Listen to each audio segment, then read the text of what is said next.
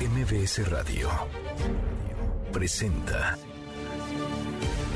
una forma distinta del periodismo de actualidad, donde las claves son informar, cuestionar y entretener. Manuel López San Martín en MBS Noticias. Jueves, ya casi es viernes, jueves 10 de noviembre, la hora en punto movida. Muy movida esta tarde, hay mucha información. Soy Manuel López San Martín, gracias. Muchas gracias que ya nos acompaña. Acaban de estar como todos los días, como todas las tardes, todas las voces. Siguen las versiones encontradas, versiones que no coinciden entre la Fiscalía del Estado de Morelos y la de Ciudad de México en torno al homicidio, al feminicidio, dicen en Ciudad de México, de Ariadna Fernanda o su muerte por broncoaspiración, por intoxicación alcohólica, según el fiscal de Morelos, Uriel Carmona. Uriel Carmona, que por cierto tendría que explicar mucho, muchísimo de entrada por qué mintió, por qué encubrió a un feminicida, por qué se molestó cuando la familia de Ariadna pidió una segunda necropsia, una segunda indagatoria. Vamos a estar platicando del tema, por cierto, a propósito de violencia contra las mujeres. La Secretaría de Seguridad y la Fiscalía de la Ciudad de México detuvieron a Fernando N. Él era el taxista, él es quien iba manejando el vehículo desde el que se arrojó la joven Lidia Gabriela. Lidia Gabriela, que por desgracia murió, perdió la vida y el presidente López Obrador, cuarto de al hilo, de nuevo atizó contra el INE y contra el consejero presidente Lorenzo Córdoba. Todo esto en el marco de la marcha, la manifestación que habrá el domingo. Ciudadanos saldrán a la calle a protestar en contra de la iniciativa de reforma electoral del presidente. Mucho que poner sobre la mesa tarde. Arrancamos con las voces y las historias. Las voces de hoy. Andrés Manuel López Obrador, presidente de México. Ayer hice un coraje de buen tamaño porque otorgaron unas concesiones de agua ya en el gobierno nuestro, al principio, con agua, en Cananea. Y no solo eso, el que otorgó la concesión se fue a trabajar a la empresa a la que le otorgó la concesión. Diego Prieto, titular de Lina. Presentarles ahora alguna muestra del inmenso trabajo de recuperación, es decir, el trabajo que hacemos en la arqueología subacuática, patrimonio biocultural que es el gran acuífero maya. Enrique Alfaro, gobernador de Jalisco. Esta obra, o esta serie de obras, nos va a permitir finalmente aprovechar el agua del río Verde. Con la presa El Zapotillo, que se llegó a un acuerdo para poder evitar la inundación de las comunidades afectadas. Ricardo Mejía, subsecretario de Seguridad Pública. Juan Rodolfo N., alias El Rodo y o El Rudo, quien es hermano de José Antonio N., alias El Marro. Este sujeto fue detenido junto con otras tres personas. Al realizar la revisión e inspección, encontrársele dinero sin poder acreditar su legal procedencia. Son las voces de quienes hacen la noticia, los temas que están sobre la mesa. Ya están las imperdibles de jueves, ya casi es viernes. Vamos, vamos con la información. Sigue la disputa entre la Fiscalía de Morelos y la de Ciudad de México. En medio del pleito está la investigación, las necropsias por el feminicidio de la joven Ariadna Fernanda. Hasta mañana, Yasmín Herrera Soto, médico legista de la Fiscalía de Morelos, defendió la primera necropsia, defendió la realizada por la Fiscalía Morelense, realizada a la joven, la cual indicaba que su cuerpo no presentaba signos de violencia, que había muerto, habría muerto por broncoaspiración y por una intoxicación por alcohol. Además afirmó que la segunda necropsia realizada en la Ciudad de México no es válida. Escuche.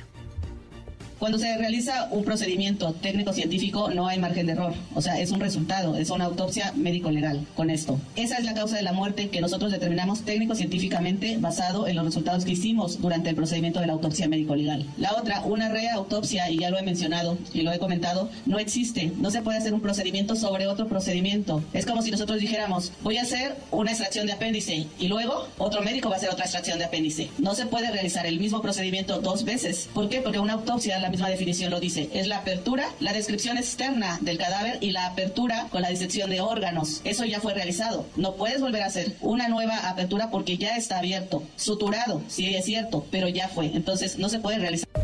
Pero se hizo mal. Eso dice la familia, los amigos de Ariadna, de Ariadna Fernanda López. Se hizo mal, vaya. Usted se acuerda, lo platicamos el viernes, estaba ofendidísimo el fiscal del estado de Morelos, Uriel Carmona, porque le estaban pidiendo realizar una segunda necropsia. Claro que se puede, ¿cómo no se va a poder? Lo mismo ocurrió con el cuerpo de Devani, con Devani, fueron tres tres las autopsias que se realizaron. Y no fue sino hasta la tercera cuando se confirmó lo que su padre, Mario Escobar, repitió desde el primer día. A su hija la mataron. Entonces, esto de que se quieran lavar las manos en Morelos y acusen una persecución política, no. El fiscal tiene que aclarar por qué con esa vehemencia afirmó lo que no era cierto, por qué mintió y por qué encubrió a un feminicidio. Ayer, por cierto, el Congreso de Morelos descartó la salida del fiscal, la salida de Uriel Carmona, quien la Fiscalía de la Ciudad de México acusa de tener nexos y encubrir a Rautel Astudillo, presunto feminicida de Ariana. Eso sí, el Congreso citó al fiscal a comparecer ante el Pleno por el aumento de feminicidios en la entidad y sobre todo por este caso, el caso de Ariana. Por su parte, el presidente López Obrador reiteró que la Fiscalía General de la República debe retomar el caso de Ariana y aclarar qué fue lo que le ocurrió. Se tiene que denunciar y que no hay impunidad, que sea quien sea, se castigue. Y debe de intervenir, no sé si ya lo hizo la Fiscalía General, porque eh, hay sospechas de complicidad y tiene que aclararse bien y desde luego castigar a los responsables. Y cero impunidad, es que eso es lo peor que puede haber, el que no haya división, separación entre presuntos delincuentes y autoridades, o el que haya protección, el que se oculten las cosas.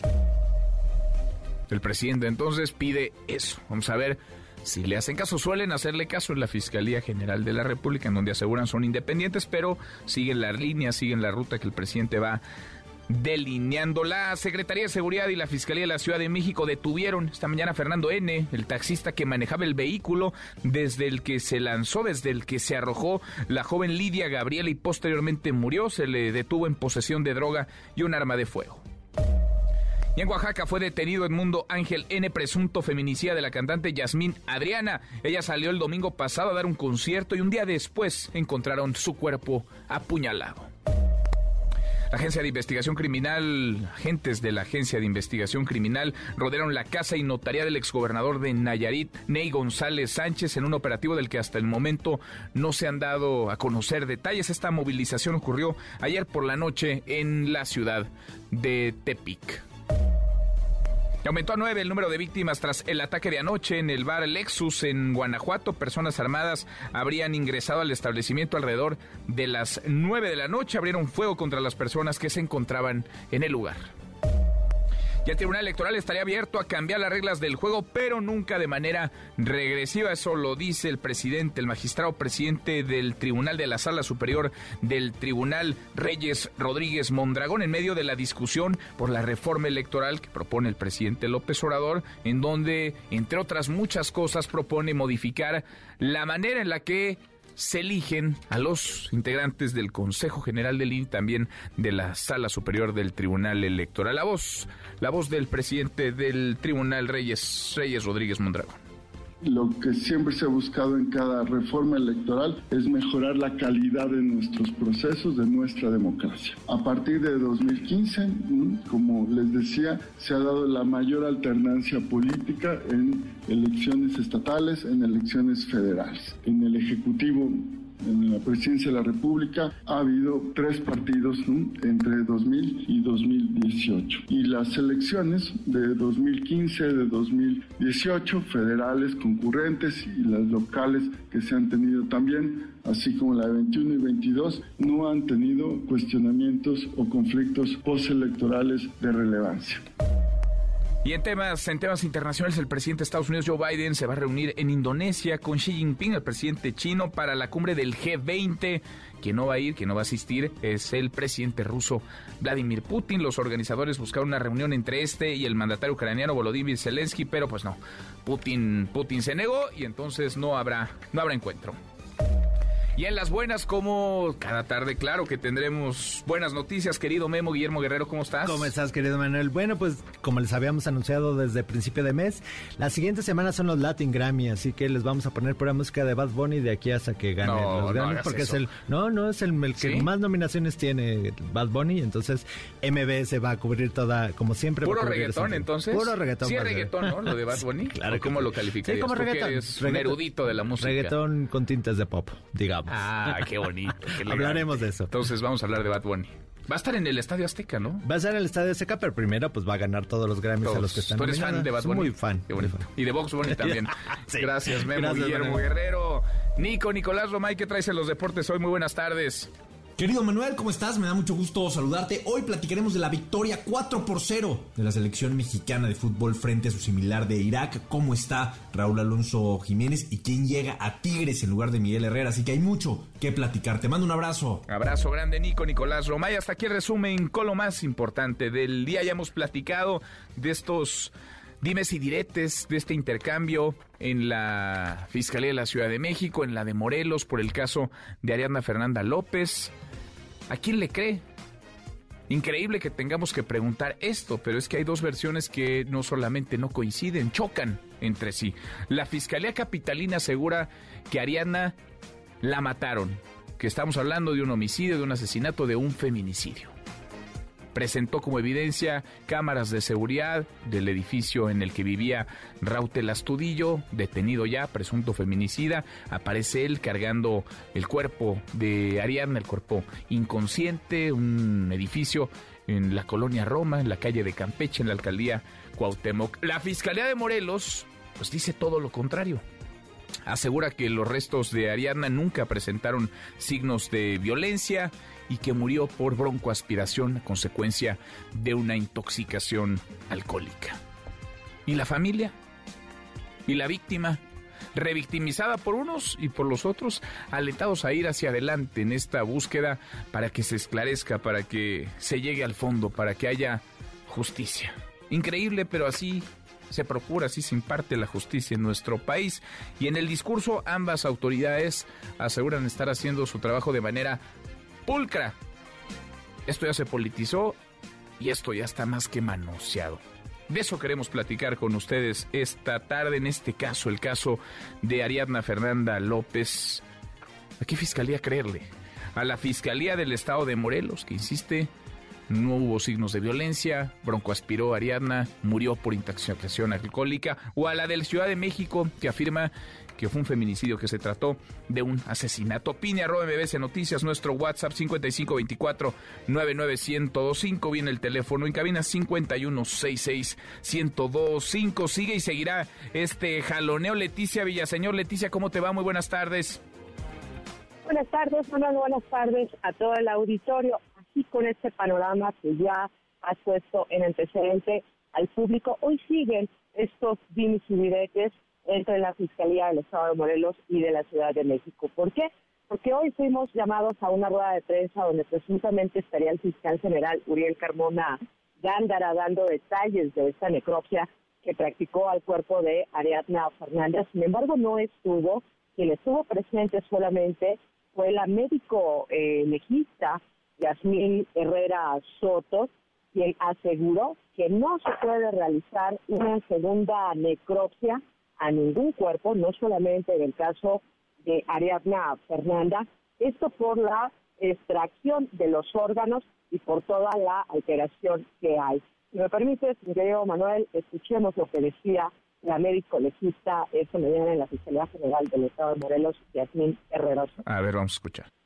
Necesitas tener la intervención durante el anfiteatro de la autopsia médico-legal, que es el seguimiento fotográfico y el dictamen que haya sido emitido por el médico que realiza la autopsia, así como los resultados de las muestras que se hayan realizado. Con todo esto, de manera objetiva podemos emitir una opinión técnico médico-legal con respecto a la causa de la muerte. Eso es lo que se puede realizar. No existe una reautopsia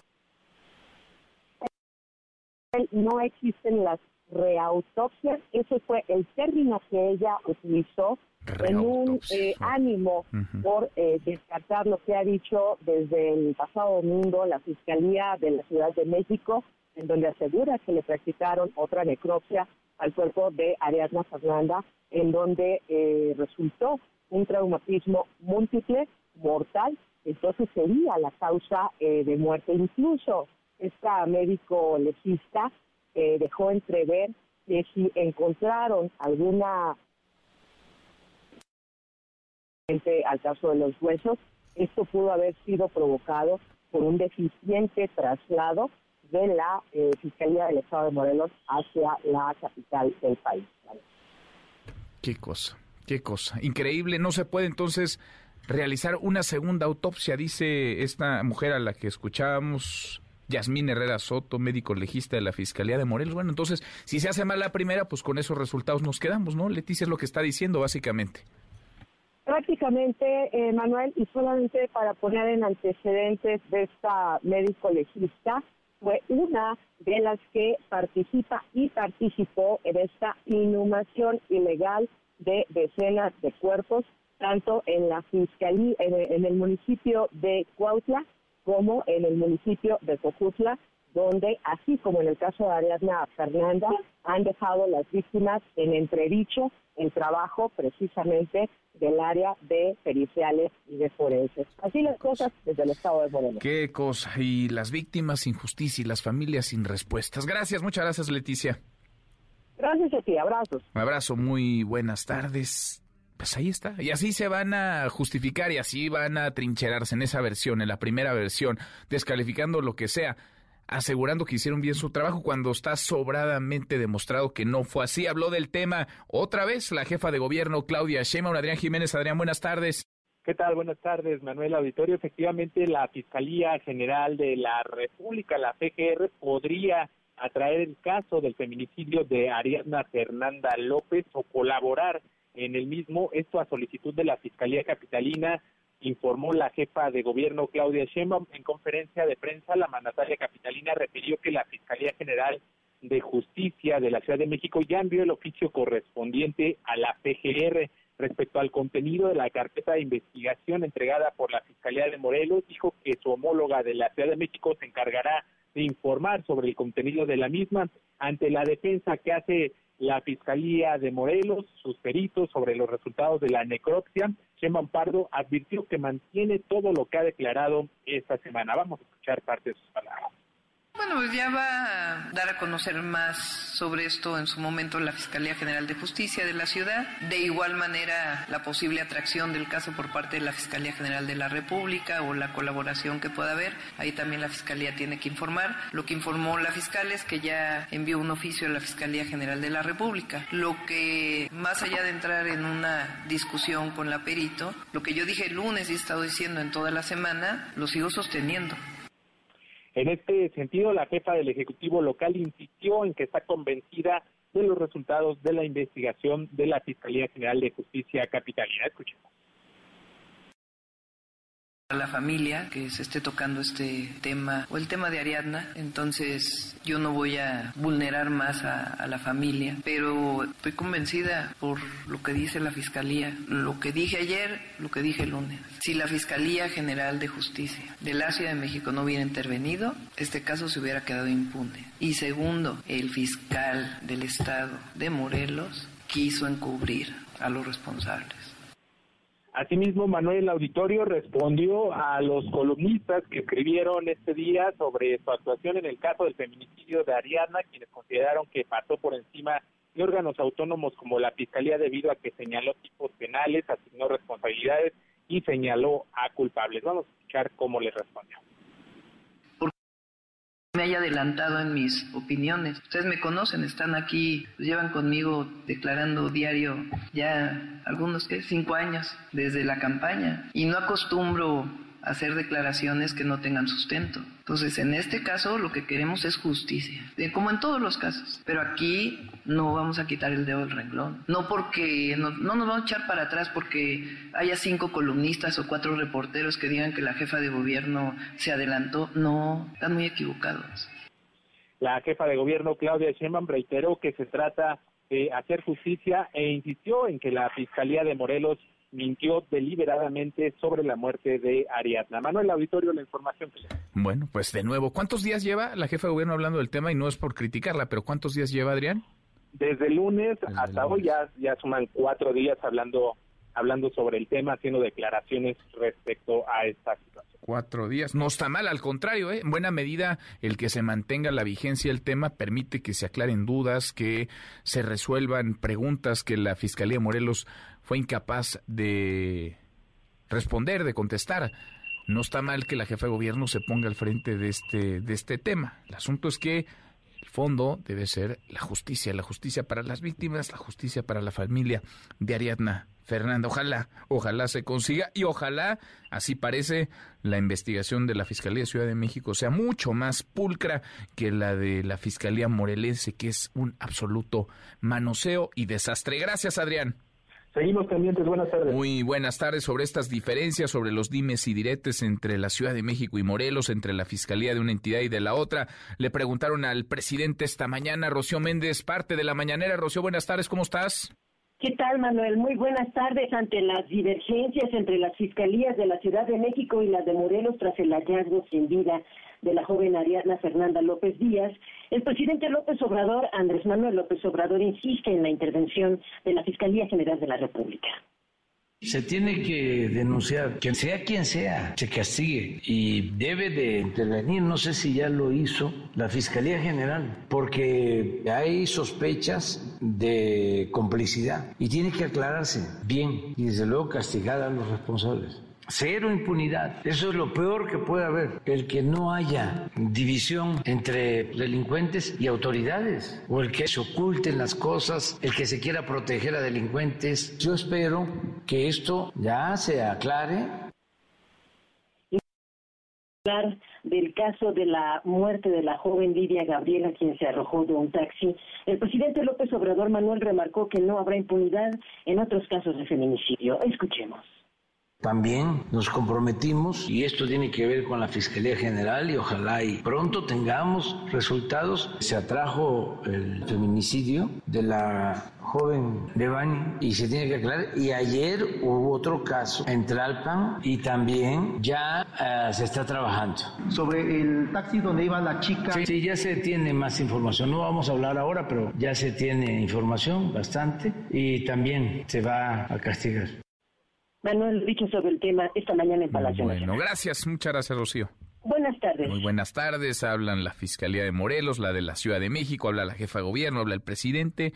Ojalá pronto sepamos qué ocurrió con verdad. Ojalá pronto, muy pronto haya justicia para Ariadna Fernanda. Juan Carlos Alarcón, Juan Carlos, encontraron el cuerpo de otra mujer, otra mujer asesinada, otra mujer al que, a, la que fueron a tirar en una, en una carretera. Qué historias estas que se repiten una y otra vez. Juan Carlos, Juan Carlos Alarcón, muy buenas tardes. Así es, efectivamente, Manuel, el cadáver de la mujer hallado la mañana de este miércoles en Autopista México-Cuernavaca corresponde al de la maestra Mónica Citlali Díaz Recendis, una mujer de 30 años de edad desaparecida el pasado 3 de noviembre. Autoridades de la Fiscalía de Justicia del Estado de México informaron que la semana pasada la institución inició un expediente de búsqueda por la desaparición de esta mujer cuyos familiares reportaron que fue vista por última vez en la colonia San Juan, Acalhuacán, municipio de Catepec de Morelos. En tanto, la Fiscalía de Justicia Capitalina inició carpeta de investigación por el delito de feminicidio tras el descubrimiento del cuerpo en una zona boscosa en el kilómetro 48 de la autopista México-Cuernavaca en la alcaldía Tlalpan.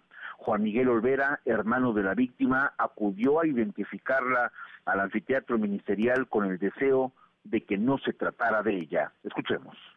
Tenemos la esperanza que no fuera ella. Desgraciadamente sí fue positiva esa identificación. Lo único que estamos esperando es que ahora sí el Estado de México y el Distrito Federal que trabajen en conjunto, hagan las investigaciones correspondientes y pues, nos den resultados, ¿no? En el aspecto de que pues con los malhechores o los malos en este caso de que mi hermana pues haya perdido la vida. Las primeras investigaciones refieren que el cuerpo de la profesora estaba en proceso de descomposición. Las fuentes consultadas, Manuel, refieren también que la víctima portaba las mismas prendas que vestía la fecha en que se reportó su ausencia. Esto es que existe la posibilidad de que horas después de su desaparición fue privada de la vida y abandonada en aquella zona de la autopista México-Cuernavaca. Te comento por otra parte que Jesús Alexis Álvarez Ortiz, novio de la maestra hallada sin vida, la maestra Mónica Citlali, es buscado por detectives de las fiscalías de Ciudad de México y de la entidad mexiquense, ya que se encuentra también desaparecido desde el 5 de noviembre pasado. La Comisión de Búsqueda de Personas del Estado de México estableció que Álvarez Ortiz fue visto por última vez en la colonia Jardines de Ecatepec tras el hallazgo del cuerpo de su novia, la maestra eh, Mónica Citlali. Autoridades de ambas instituciones iniciaron la búsqueda del novio y encontraron que tiene reporte por desaparición.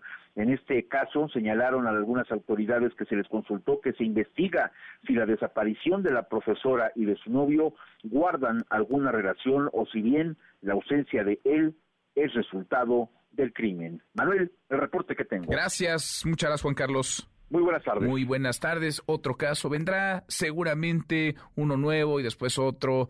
Y seguirá esta violencia indiscriminada contra las mujeres. ¿Hasta cuándo? ¿Quién la va a parar? ¿Cómo se va a detener esta espiral, estos crímenes? La hora con 26. Pausa. Volvemos. Hay más.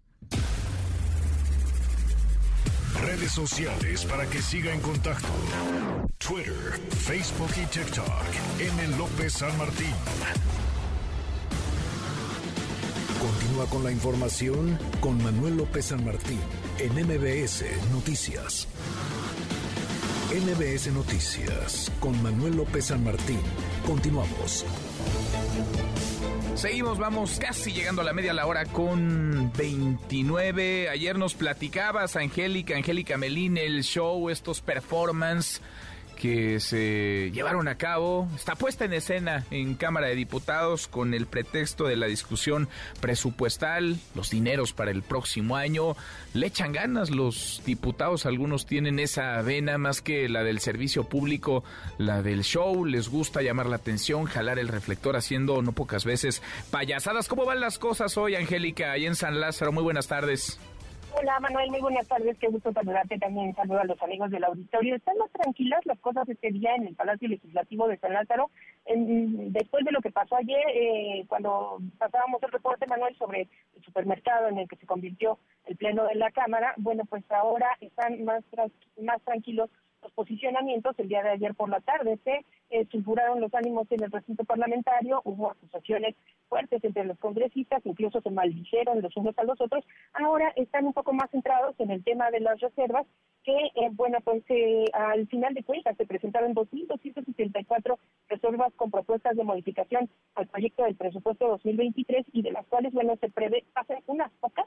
Ayer decían los legisladores de Morena, pasarían dos o tres de estas más de 2.200 reservas, y bueno, pues serían las que propongan las eh, bancadas eh, del bloque mayoritario. El presidente de la mesa directiva de la Cámara, el diputado Santiago Flynn, Manuel, hizo un balance de cómo va avanzando esta discusión del presupuesto 2023, en lo particular, estos intentos de los congresistas de hacerle algún cambio al proyecto del Ejecutivo Federal, y fuera de los cuales, de todos los que se han propuesto, difícilmente alguno pasará. Vamos a escuchar al diputado Santiago Flynn, quien dice que también pues ya se intentará este día agilizar un poco más la discusión. Escuchemos. Han intervenido alrededor de 90 oradores. Tenemos una lista de más de 300 inscritos por el momento. Pues quiere decir que llevamos alrededor de un tercio de las intervenciones. Vamos a ver si en el curso del día de hoy las diputadas y los diputados empiezan a compactar sus reservas de tal manera que pueda haber menos intervenciones y concluir eh, en esta semana Así quieren agilizar un poco el trámite porque se acerca el fin de semana, los legisladores pues también se quieren regresar a sus estados, los que viven en el interior de la República, y pues también pasar con sus familias, descansar, ya terminar con esta discusión presupuestal. Las bancadas del PRI y del PRD, Manuel, rechazaron esta propuesta de que se bajen reservas o se compacten. Ellos dicen que van a subir cada una de las que presentaron. El PRI dice que trae aproximadamente 600 y todos los congresistas que quieren pasar a la tribuna por parte del tricolor están dispuestos a hacerlo en el, precisamente la discusión en la tribuna, ya los ánimos un poco menos caldeados, bueno, pues eh, los diputados eh, nuevamente de la mayoría les advirtieron a los de la oposición que como ha sucedido en los últimos presupuestos, Manuel, no van a tener la oportunidad de modificar nada al paquete económico que proponga el Ejecutivo Federal, al menos en una década. En una década. Vamos a escuchar al diputado Gerardo Fernández Noroña que se quejaban de que el Zócalo estaba ocupado y ya se los desocupamos y ni así dan al Zócalo porque no pueden llenar ni la plaza de la colonia más modesta de los gobiernos que tienen. Les garantizo una sola cosa, en la próxima década no van a decidir un solo presupuesto porque seguiremos siendo mayoría.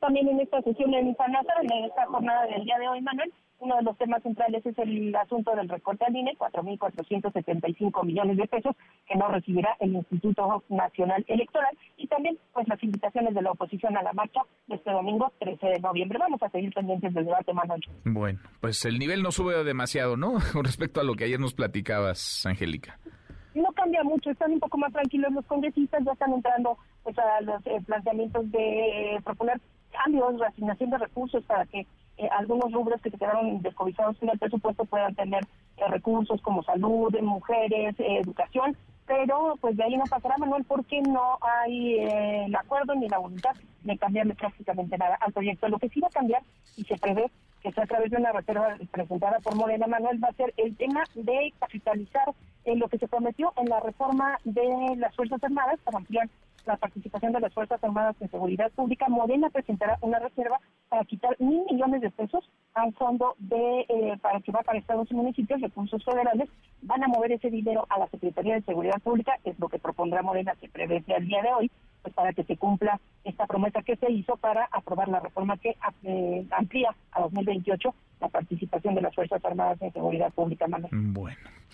Bueno, bueno, gracias Angélica, muchas gracias. Suerte porque y nuestra solidaridad, Angélica, porque híjole, tener que aguantarlos tantas horas y tantos días, qué cosa. Pero en fin, nuestra solidaridad contigo, gracias Angélica. A ti, Manuel, estaremos pendientes. Muy, muy buenas tardes. Eso hoy. Ayer, estas perlas. Es el diputado Manuel Robles de Morena.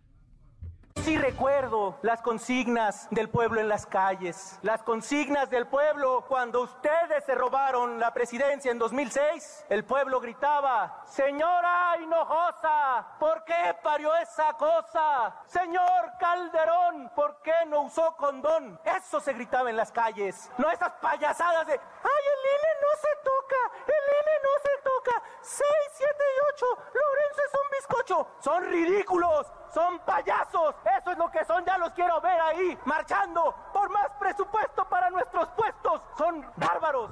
Qué cosa, bueno, son payasos, dice, son ridículos. ¿Y qué es el diputado entonces que se sube así a la máxima tribuna? Eh? Es la máxima tribuna solamente legislativa, del país, el Congreso, es la representación de los mexicanos. Si lo que él acusa es una payasada, entonces lo que él hace, ¿qué es? Bueno, eso del lado de Morena. Esto decía la diputada del PAN, Paulina Rubio, también en tribuna. Somos un país con el presupuesto más grande de la historia, pero desgraciadamente también somos una verdadera fábrica de pobres. Y eso no es más que un logro de su marca, ¿eh? De la marca Morena. 3.19 billones de pesos es lo que le dan a los programas sociales, casi la mitad del presupuesto de este país.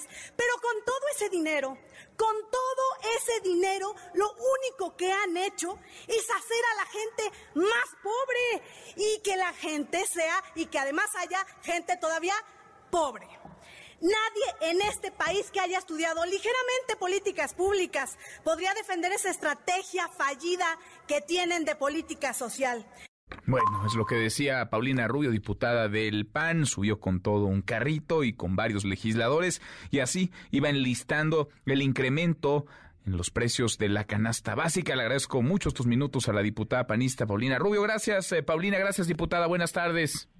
¿Qué tal? ¿Cómo estás? Muchísimas gracias por el espacio. Estoy a la orden. Gracias por platicar con nosotros. Bueno, escuchábamos eh, lo que decías desde la tribuna. A ver, este incremento de precios, el alza en el precio, que creo que a cualquiera que nos esté escuchando le queda clarísimo. Es responsabilidad de, de, un gobierno, de las circunstancias. ¿Cómo lo ves en el marco de la conversación, de la discusión sobre el presupuesto para el próximo año, diputada?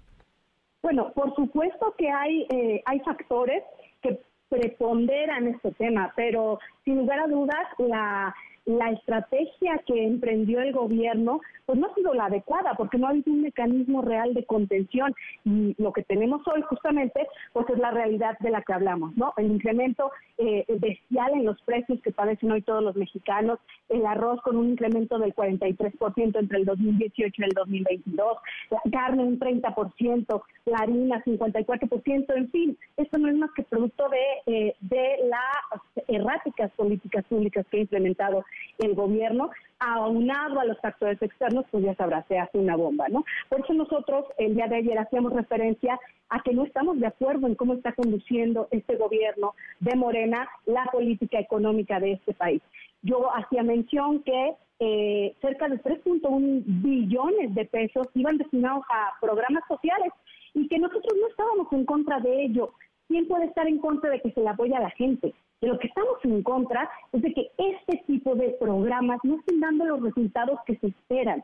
Y lo decía también en la tribuna, los eh, elementos de, de, resultados son muy tangibles y además por instituciones e institutos muy reconocidos. El Coneval habla de que se pasó de 51 a 55 millones de pobres, el CEPAL de 52 a 58 millones de pobres, es decir, 6 millones más de personas pobres en este país. Algo no está funcionando. Evidentemente, todo este dinero que se está destinando no está funcionando. Además de, de, de qué decir, Finalmente, yo hablaba de que tampoco es un dinero que aparece de la nada y se destina al programa social. es, un es un dinero que se quita de algunas cosas y se manda a los programas sociales. Y en el marco de estas discusiones, diputada, escuchamos un montón de cosas en tribunas, se dicen muchas cosas, se argumenta a veces con razón, a veces con argumentos, a veces con mucha estridencia, pero muy poco cambia, ¿no? Es decir, a Morena le dan los votos y Morena va a sacar lo que quiere el presidente que saquen. Es una pena, por supuesto que es una pena para nosotros el que no puedan corregir absolutamente nada de las observaciones, pero aún sin leerlas, Manuel. O sea, finalmente nuestra nuestra gran nuestro gran enojo es que ni siquiera las líneas votan en automático en contra. Y mira, te voy a poner un ejemplo. Vengo del pleno una diputada del PP se para a pedir el incremento de recursos para unos programas de mujeres, 50 millones de pesos para cada uno. ¿Y sabes cómo lo votaron? En contra, en contra de lo que ellos mismos proponen, porque tienen una directriz presidencial muy exacta en la que solo vienen a levantar la mano para aprobar lo que quiere el presidente. Eso es en lo que estamos en contra. Somos un poder que debería estar analizando lo que realmente necesita el país, las necesidades reales, la mejor estrategia para conducir la política económica de este país. Qué cosa. En fin, entonces, a pesar de las reservas, son miles de reservas además. Son 2.200 reservas. El PAN, solamente el PAN presentó eh, más de mil reservas. Bueno. Con esas mil reservas, ¿alguna esperanza de que alguna, alguna sea considerada o no? Ni eso, diputado. Pues mira, Manuel, la esperanza muere al último. Así que nosotros vamos a estar aquí hoy, mañana, pasado mañana y cuantos días se requieran con la posibilidad de que recapaciten y puedan recomponer esto que está afectando tanto a México. Mm, bueno, pues vamos platicando. Por lo pronto les quedan varias jornadas maratónicas por delante en lo que van sacando, en lo que van desahogando estas miles de reservas. Gracias, muchas gracias, Paulina. Gracias, diputada. Gracias, Manuel. No quisiera nada más despedirme sin decirte, este dinero que se está quitando de muchos lados tiene que ver con programas de vacunación o con medicinas. Así que finalmente la gente lo va a padecer. Mm. Muchísimas gracias, Manuel. Gracias, muchas gracias, diputada. Es la diputada del PAN, Paulina, Paulina Rubio. Bueno, y hoy, hoy se habló de violencia, de crímenes, de cero impunidad, eso dicen en la mañanera, aunque la realidad asegura otra cosa, una muy distinta. Rocío Méndez, más de la conferencia del presidente esta mañana. Rocío, buenas tardes otra vez. ¿Qué tal, Manuel? Muy buenas tardes. En efecto, se reportó por parte del gobierno federal 6.123 detenidos en los últimos días con 5.975 presuntos delincuentes presentados ante el Ministerio Público, tanto del Foro Común como federal. Sin embargo, el subsecretario federal de Seguridad, Ricardo Mejía, reclamó en su larga relatoría de distintos expedientes importantes a lo largo y ancho del país la actuación de juzgadores federales que dice ponen en riesgo la seguridad. Vamos a escuchar.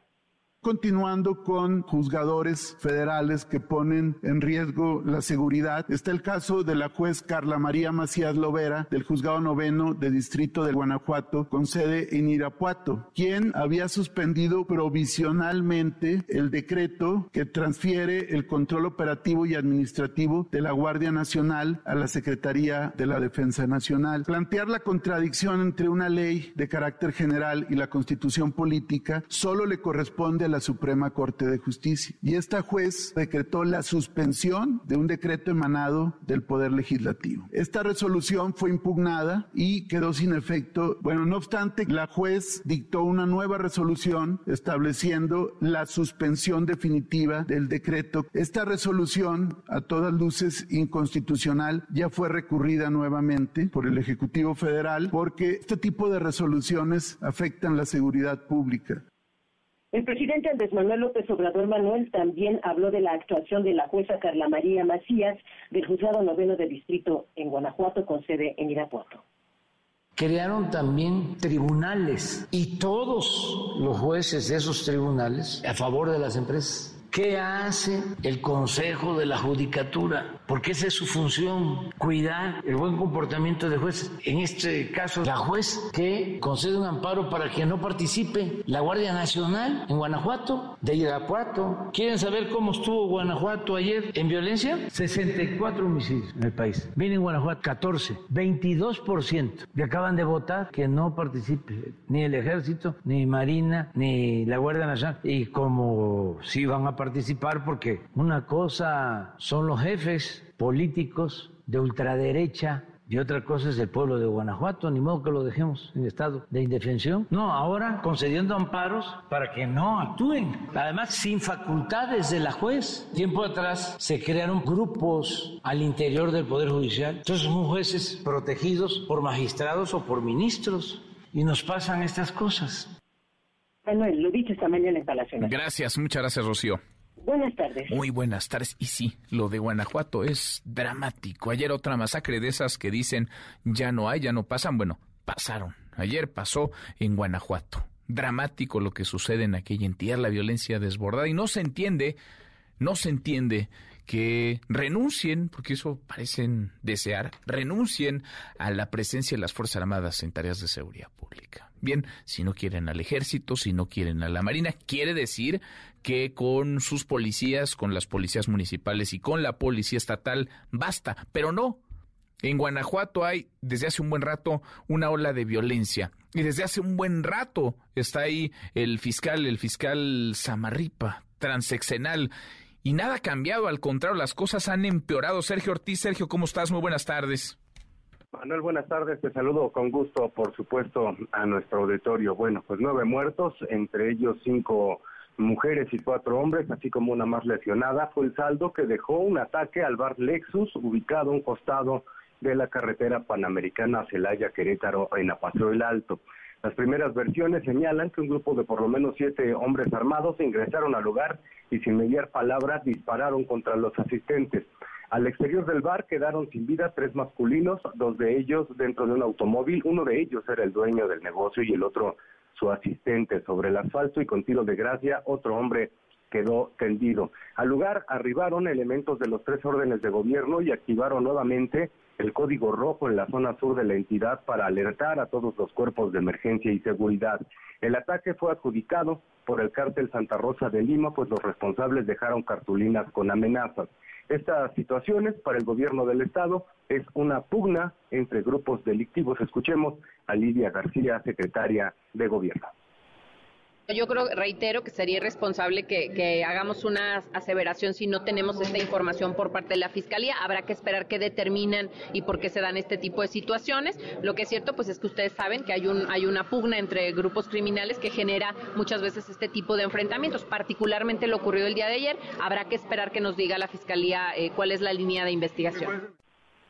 Bueno, Manuel, es la respuesta de grupos criminales ante la detención del hermano del Marro hace unos días en Baja California. El Marro, por cierto, es líder del cártel Santa Rosa de Lima, hoy preso en el penal de Almoloya de Juárez, en el Estado de México. Ayer, hay que recordarlo, el incendio de 11 unidades automotores y también el incendio de una clínica, propiedad, según información del ejército mexicano, proporcionada por Guacamaya, pertenece también al primer círculo de poder del cártel Santa Rosa de Lima. 28 muertos en bares en Guanajuato en los últimos meses. Recordemos, Manuel, el pasado mes de septiembre, 10 personas fueron ejecutadas dentro del bar Jarras en Tarimoro. El 16 de octubre, 12 personas, 6 hombres y 6 mujeres, fueron asesinados dentro del bar La Tejana en el municipio de Irapuato y lo sucedido ayer, nueve muertos, entre ellos cinco mujeres y cuatro hombres. Manuel, así las cosas en Guanajuato. Bueno, qué cosa. Justificaciones, justificaciones, justificaciones que no, que no alcanzan a, a explicar. Gracias, muchas gracias, Sergio. Sigo pendiente, buenas tardes. Muy buenas tardes, masacres, masacres. Y siempre es la misma cantaleta, siempre es, es que se están disputando la plaza, es que es una respuesta del crimen organizado, es que se están peleando por el territorio. ¿Y dónde está la autoridad? ¿Dónde demonios está la autoridad? La autoridad que dice, bueno, acá no queremos a las Fuerzas Armadas, no queremos al Ejército y a la Marina. Muy bien, entonces, ¿Les alcanza? ¿Les basta con su policía, con la policía estatal? ¿Les es suficiente con sus policías municipales? ¿O a esas también las han abandonado? Laura con 48. Segunda emisión. Manuel López San Martín, en MBS Noticias. Bueno, ya platicábamos sobre estas diferencias, por decirlo suave, entre las fiscalías de Ciudad de México y Morelos por el caso de Ariadna Fernanda López. La Fiscalía de la Ciudad de México asegura y la jefa de gobierno Claudia Sheinbaum también que a esta chica la mataron, la asesinaron y el caso se investiga como feminicidio. En Morelos dicen que no, que su cuerpo no presentaba signos de violencia, que broncoaspiró consecuencia de una intoxicación por alcohol. Hoy como todos los días leíamos la columna del periodista Mario Maldonado en el Universal, el caso de Ariadna. Le voy a leer un par de párrafos y ahora vamos a conversar con Mario sobre el caso de la joven Ariadna Fernanda, asesinada presuntamente por Raúl Astudillo García, actualmente preso en el reclusorio oriente de la Ciudad de México, escribe Mario Maldonado. Vale la pena ahondar en detalles que lo vinculan a figuras políticas de la Ciudad de México y con negocios en la capital del país y Morelos. El presunto feminicida es socio de una empresa de seguridad y un restaurante en la Ciudad de México. Según empresarios restauranteros de la capital, tiene una relación de amistad con la alcaldesa de Cuauhtémoc, Sandra Cuevas, quien fue por varios años una funcionaria del sector aduanero, negocio al que también se dedicaba el presunto feminicida. Mario, qué gusto. Mario Maldonado, ¿cómo estás?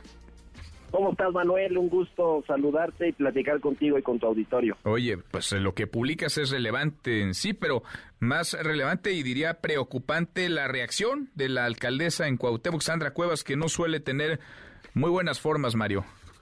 Pues sí, mira, yo tal cual lo leíste ahora en la, en la columna público, información eh, pues de, de, este caso que ha sido escandaloso y, y, obviamente pues muy lamentable que ocurran estos estos sucesos en, en México, los feminicidios, los el, ataque, la violencia hacia las mujeres y obviamente pues como periodistas nos podemos intentar recabar toda la información posible con todas las fuentes posibles. Yo aquí cito a eh, obviamente fuentes confidenciales, de otra manera no te darían la información eh, del sector restaurantero, de la alcaldía Cuauhtémoc y también toqué base con funcionarios de la Ciudad de México y de la alcaldía en las que eh, pues me, hacen esta referencia. La verdad es que uno se pone a investigar y bueno, pues le, le, dan información que puede llevar y que además eh, lo, lo, que me dicen es que se está investigando también por parte de las autoridades de esta relación de amistad que pudo haber tenido este personaje que está ahora en prisión preventiva, Raúl N., eh, presuntamente participante por lo menos de esta muerte de, de, Ariadna Fernanda. Y bueno, pues yo lo que publico es tal, tal cual, ¿no? O sea, una relación de amistad de esta funcionaria, actual alcaldesa de Cuauhtémoc, Sandra Cuevas, con este con este eh, hombre, con este individuo. Y eh, bueno, pues ahí está la información. Ahora, no parece tanta coincidencia que justamente en esta alcaldía donde vivía y donde sucedió todo este asunto trágico, lamentable de la joven Ariadna, pues eh, está en esta alcaldía que tiene negocios en la Ciudad de México, en la alcaldía Cuauhtémoc, que eso por cierto no se había dado a conocer. Cuando salió la jefa de gobierno de la Ciudad de México, Claudia Sheinbaum, hablar de que había eh, pues relación de negocios en el estado eh, de, de, Morelos y efectivamente también pude investigar que tiene eh, relación de, negocios en Temixco, en Cuernavaca, en Tequesquitengo, este personaje Raúl N., en Antos, en, Table Dance y cosas por el estilo. Pues resulta que también tiene negocios en la Ciudad de México. Tú ya mencionabas eh, estos estos dos, un restaurante que se llama Cosecha Roma, eh, que él mismo fue a registrar ante el INPI. Desde julio, entiendo, ¿eh? desde el 16 de julio del 2021 publicas, Mario. Exactamente, exactamente. Es decir, eh, pues curiosamente también durante la administración actual, ¿no? De, de, de, la alcaldesa de Cuauhtémoc y otro negocio de seguridad. Ahora tampoco parece ser coincidencia que ambos tienen relación con el negocio aduanero o estuvieron relacionados con este negocio, es decir, hay varias eh, líneas de investigación o inferencias a esta presunta relación que yo la manejo además pues eh, con, con eh, fuentes directas que me, lo, me, lo hicieron saber y por la reacción que tenemos que no era quizá para esperar menos de, de, la, de la alcaldesa Sandra Cuevas, pues es pues es esta, ¿no? De, buscar mi teléfono, me llama su, director de comunicación, me dice que va a mandar una réplica y le digo, tiene todo el derecho la alcaldesa de mandármela, la voy a recibir, la voy a publicar y voy a responderla, porque también es mi derecho contrarreplicar. Y bueno, me, vuelve a, llamar y dice es que la alcaldesa quiere hablar contigo y lo, y lo que encuentro, pues primero se presenta y me dice, tú eres Mario Maldonado, eres periodista, te estoy grabando y por qué eh, eh, me estás, eh, como me dijo, calumniando una cosa por el estilo. Y este y bueno, pues yo le dije, me puede mandar su réplica, yo la, yo la publico, voy a, responder y la colgué obviamente, ¿no? Porque lo tomo como una identificación, una intimidación, perdón, a todas luces por parte de, de Estoy grabando, como, como, para qué te grabaría, ¿no? Como para qué una alcaldesa quiere grabar a un periodista una conversación entre, vaya, si es su práctica, si eso hace con quienes habla por teléfono, pues allá ella, pero como para qué grabar una charla, una conversación, un reclamo en este caso con un, con un periodista. Sí, sí, sí. Obviamente el tono, además de la alcaldesa, era de exaltación, de gritos, de y te estoy grabando y quiero decirte por qué, preguntarte por qué me difamas y cosas por el estilo, digamos, con este tono. Obviamente yo no iba a entrar en esa discusión, y menos si si hay la amenaza de que me está grabando, no sé para qué, porque no me dijo para qué, etcétera. Entonces, pues yo le respondí tal cual, le dije, tiene usted el derecho de enviar su réplica, yo el derecho, el, la obligación de publicarla y el derecho de contrarreplicar, que es lo que voy a hacer. Si es que me envía algo entonces, este, pues así lo vamos a mantener y, y lo que sí, pues, pues me, me, parece desafortunado, por decirlo menos, es que finalmente hay un intento de intimidación. A ver, para empezar me tiene bloqueado porque un día, que, además hay que decirlo también, es la alcaldesa, no solo de posición, yo diría que la alcaldesa o el alcalde de la Ciudad de México con más escándalos escándalos relacionados con, con grupos de, de, oscuros, del crimen organizado, eh, la, la, relación, la auditoría superior de la persona acaba de, encontrarle desvíos de 120 millones de pesos que supuestamente salió ya a aclarar, que estuvo este, inhabilitada a cierto tiempo, es decir, es una alcaldesa pues, conflictiva, una alcaldesa muy polémica y con escándalos a cuestas, eso eso creo que pues, nadie lo duda, ¿no? Y un día puse yo que, bueno, pues todos esos escándalos la convertían en una de las peores alcaldesas de la oposición que hay en la Ciudad de México. Bueno, pues con eso tuve para que me bloqueara, lo cual, por cierto, también es ilegal por un decreto de la Suprema Corte de Justicia, por un amparo, pues, que, que, que, eh, definió la Corte y que se supone que un funcionario público no puede bloquear a personas, pues no. O sea, en fin, pero ya lo hizo. Oye, pero pues no, no podría hacer tantas cosas que hace Sandra Cuevas, Mario, si empezáramos por ahí, no podría andar circulando, por ejemplo, con vehículos sin placas si lo hace, no podría andar regalando dinero y lo regala. Es decir, la, la legalidad parece que no es uno así de sus valores eh, primordiales, de sus ejes de comportamiento. No, no, sin duda alguna. Y mira, por eso no me extraña finalmente pues esta este intento de intimidación y de y de y de y de no sé si quiera proceder que las demandas y cosas por el estilo eh, pero pero bueno pues lo que sí yo quise dejar de expuesto pues en mi cuenta de Twitter que lo publiqué hace ratito es esto que yo considero una un intento de intimidación y que obviamente pues teniendo ese e, e, esas relaciones y, y, ese pasado oscuro que tiene Sandra Cuevas pues yo lo dejo lo, lo, dejo eh, eh, dicho pues en, mi cuenta, en mis cuentas de redes sociales que pues la cualquier cosa yo la hago responsable directamente de cualquier amenaza o, o, acto en contra de mi persona porque pues mira imagínate si se tomó esa eh, o sea con, con, esa ligereza al llamarme para reclamarme y levantarme la voz y gritarme pues imagínate lo que puede suceder, ¿no? Yo por eso lo dejo de manifiesto en mis redes sociales y me parece terrible, obviamente, para la libertad de expresión, pues para los, cualquier periodista o medios de comunicación, pero bueno, pues mira, nosotros como periodistas también estamos expuestos a eso, creo que es delicado, pero por eso lo dejo de manifiesto y pues en esas estaremos, mi querido Manuel. Pues nuestra solidaridad siempre, Mario, y el micrófono abierto para ti, por supuesto, te seguimos leyendo en el, en el diario El Universal. Gracias, gracias Mario, como siempre. Gracias, Manuel. Te mando un abrazo y saludos abrazo a la Buenas tardes. Abrazo. Es Mario Maldonado, periodista, columnista del Universal. ¿Qué decir del actuar de alguien que se siente con el poder, esta alcaldesa Sandra Cuevas, alcaldesa en la Cuauhtémoc, de llamar para intimidar y decir, te estoy grabando, te voy a grabar. Un periodista que publica lo que no le gusta. ¿Qué cosa? ¿Qué autoritarismo? Tres para la hora, pausa, volvemos, hay más. Siga a Manuel López San Martín en redes sociales. Twitter, Facebook y TikTok. M. López San Martín. Continúa con la información con Manuel López San Martín en MBS Noticias. Ya estamos de regreso. MBS Noticias con Manuel López San Martín. Continuamos. Los numeritos del día. Citlali Sáenz, Citlali, qué gusto, qué gusto saludarte. ¿Cómo estás? Hola Manuel, buenas tardes a ti, buenas tardes también a nuestros amigos del auditorio. Te presento a continuación cómo están operando en este momento los principales índices. En Estados Unidos el Dow Jones Industrial gana 2.50%, el Nasdaq pierde 2.42% y gana el S&P BMW de la Bolsa Mexicana de Valores 1.89%, se cotiza en 51.522.49 unidades. En el mercado cambiario el dólar en ventanilla bancaria se compra en 18 pesos con 81 centavos, se vende en 19 pesos con 92, el euro se compra en 19 pesos con 45, se vende en 19 pesos con 96 centavos. Finalmente te comento que la criptomoneda más conocida, el Bitcoin, se compra en 336.780 pesos por cada criptomoneda. Manuel es mi reporte, buenas tardes. Gracias, buenas tardes, Itlali. Gana un reembolso de hasta 3 mil pesos al abrir tu primera cuenta. HSBC presenta. Si comprar te da placer, tus vacaciones podrás tener Compra y vuela con HSBC. Compra y vuela. Arregla ya el equipaje. Solicita tu tarjeta de crédito HSBC Viva y viaja más. Compra y vuela. Economía y finanzas. Con Eduardo Torreblanca. Lalo, qué gusto, qué gusto saludarte, ¿cómo te va? Como siempre, estimado Manuel, gusto en saludarte y poder saludar al público que nos escucha.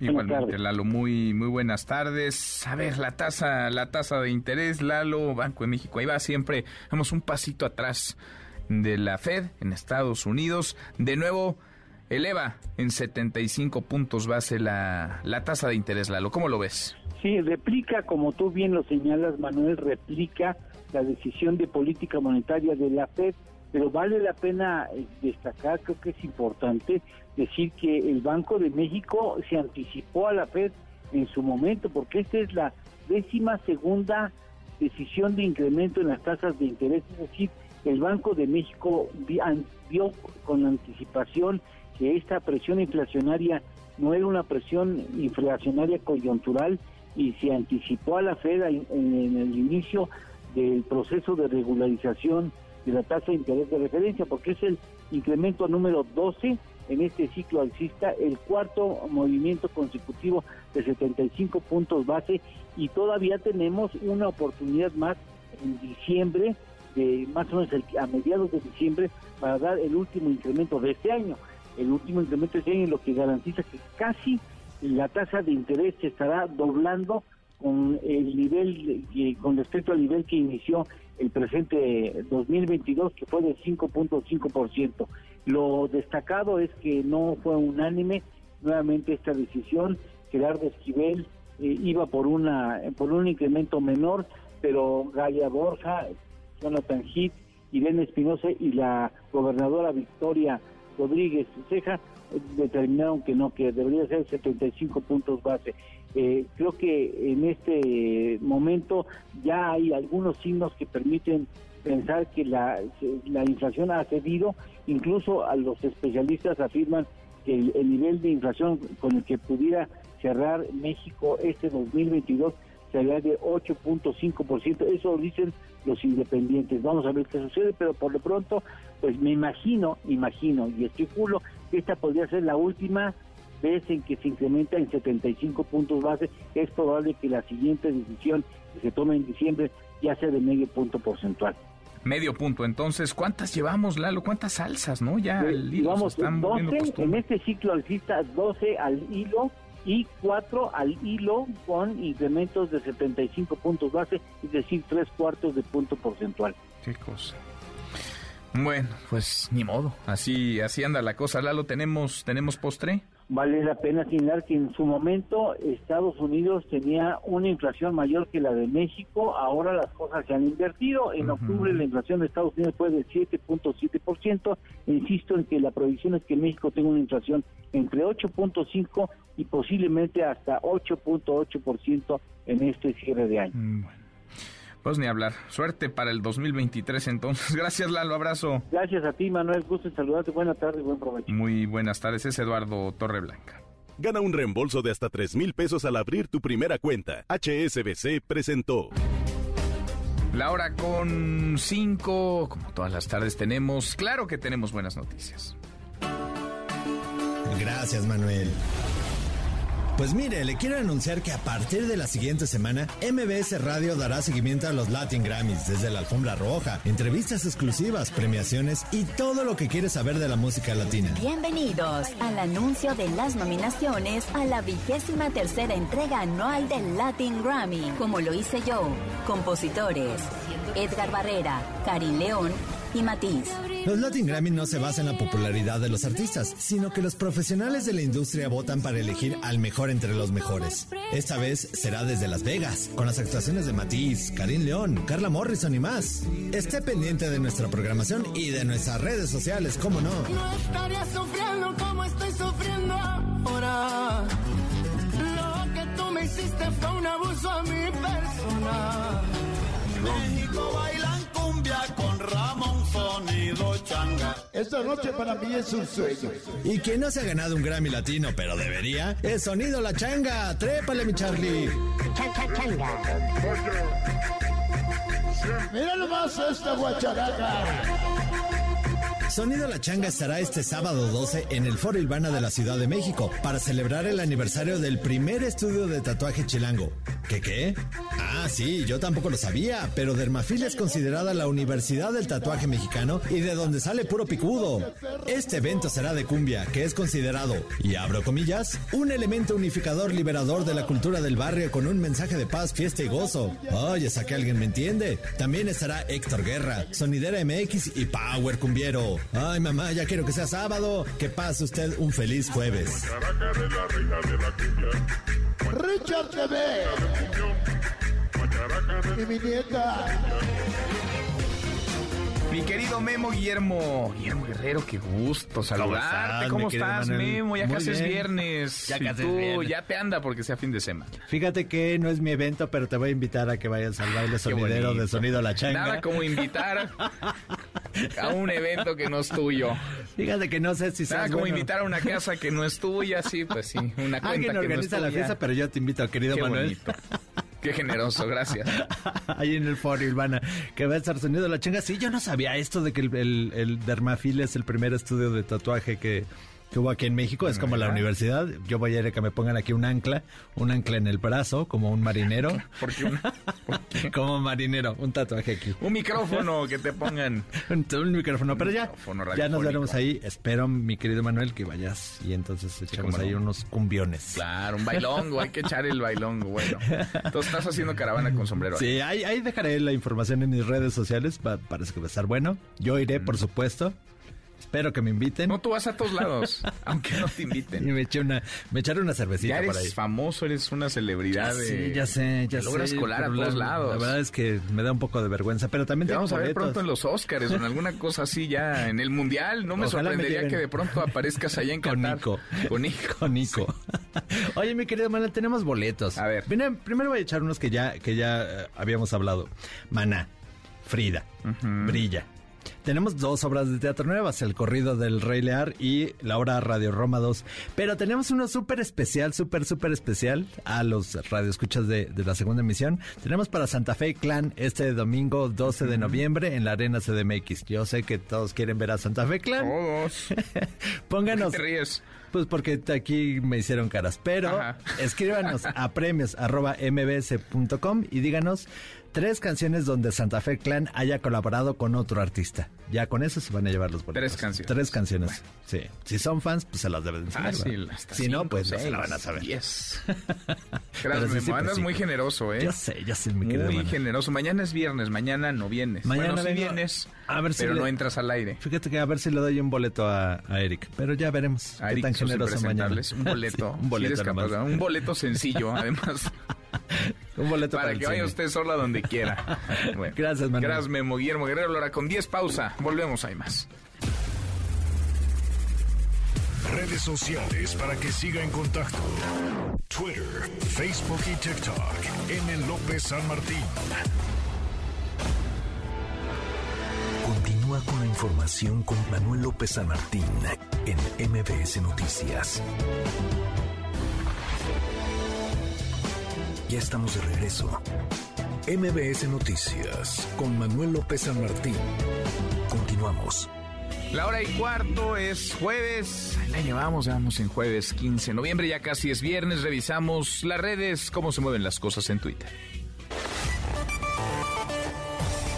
Caemos en las redes.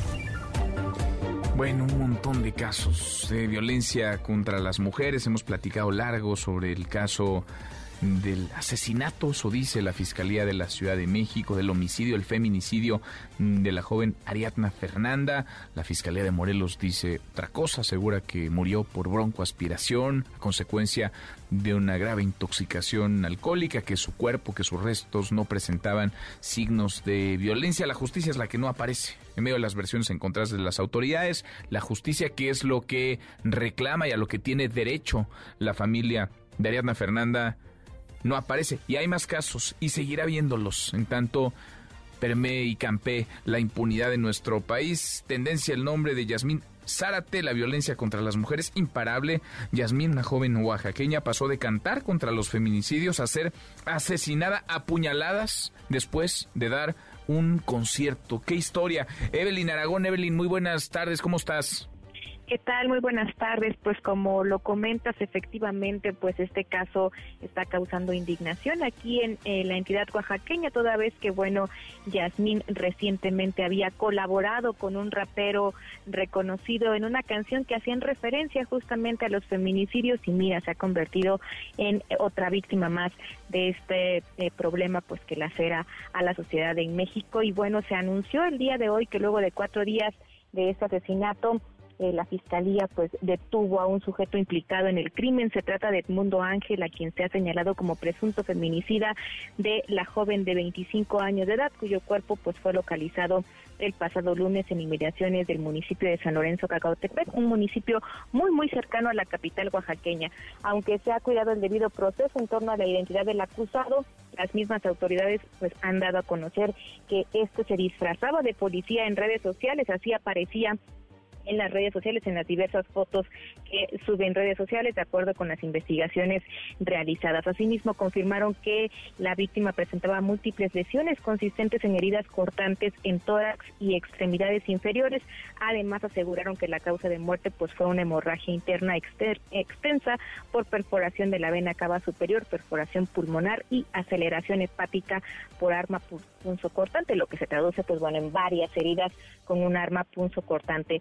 Jazz Aquino, como era conocida, Yasmina Adriana Aquino, pues era originaria de Cuilapan de Guerrero, cantante, cantante oaxaqueña y fue asesinada en vísperas de su cumpleaños el pasado 7 de noviembre, luego de participar en un evento para el que fue contratada y pues del cual ya no regresó a su casa, así como denunciaron sus familiares. Y de acuerdo con organizaciones feministas en Oaxaca, se trata de la víctima 713 en la lista de feminicidios registrados durante la administración de Alejandro Murat Hinojosa, quien está a días de concluir su sexenio. Por ello, pues se han unido en la exigencia de justicia para esta joven cantante que además lamentablemente pues dejó en la orfandad a una menor de cinco años. En este caso que bueno sigue dando de qué hablar aquí en la entidad oaxaqueña y en el que se han sumado muchas organizaciones para pedir justicia por Yasmín Adriana Aquino. Este es mi reporte. Qué cosa.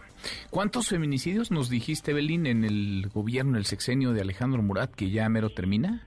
713 reporta la organización Consorcio Oaxaca que justamente se ha dado a la tarea desde hace ya muchos años de recabar eh, pues los datos que se saben, se conocen en los medios de comunicación. Ellas hacen el registro de estos casos y llevan contabilizados 713 durante el sexenio. Qué cosa. Pues ese también es parte del legado de un gobierno que vive su ocaso, de un gobernador que ya se va. Gracias, eh, muchas gracias, Evelyn. Gracias a ti, muy buenas tardes. Muy buenas tardes. Tendencia a propósito de violencia contra las mujeres, el hashtag Lidia Gabriela. Fue detenido el taxista sospechoso por la muerte de esta chica, la joven que se aventó del taxi, del auto en movimiento por el pánico a ser eh, secuestrada. Juan Carlos, Juan Carlos Alarcón, platícanos. Juan Carlos, buenas tardes.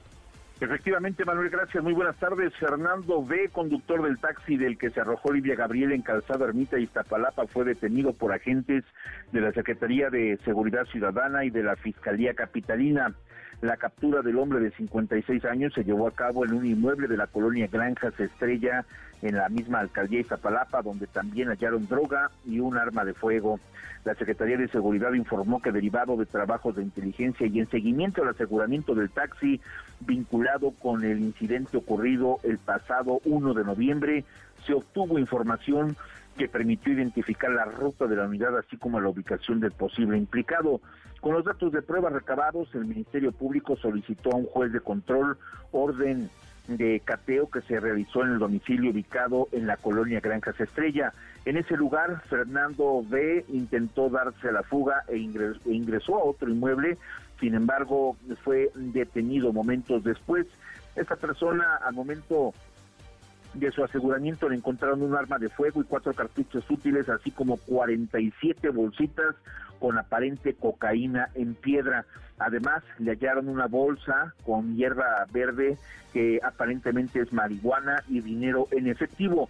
El sospechoso Manuel quedó a disposición de la gente del Ministerio Público inicialmente por delitos contra la salud y portación de armas de fuego. Recordemos que apenas ayer eh, otro juez de control también vinculó a su hermano, al hermano de Fernando, que en este caso es Federico, también por el mismo delito de eh, contra la salud en la modalidad de narcomenudeo. Así es que ahora, pues los dos estarán en prisión por el delito, por delitos contra la salud y esperaremos que la fiscalía pues se concrete la eh, integración de la carpeta de investigación para acusarlo ahora a Fernando también por el feminicidio de esta joven Lidia Gabriela. Y es el reporte que tengo. Gracias, muchas gracias Juan Carlos. Buenas tardes. Muy buenas tardes. Y en todo esto hay que destacar la celeridad ¿eh? con la que si se quiere se puede detener a los presuntos atacantes, a quienes lastiman a una, a una mujer.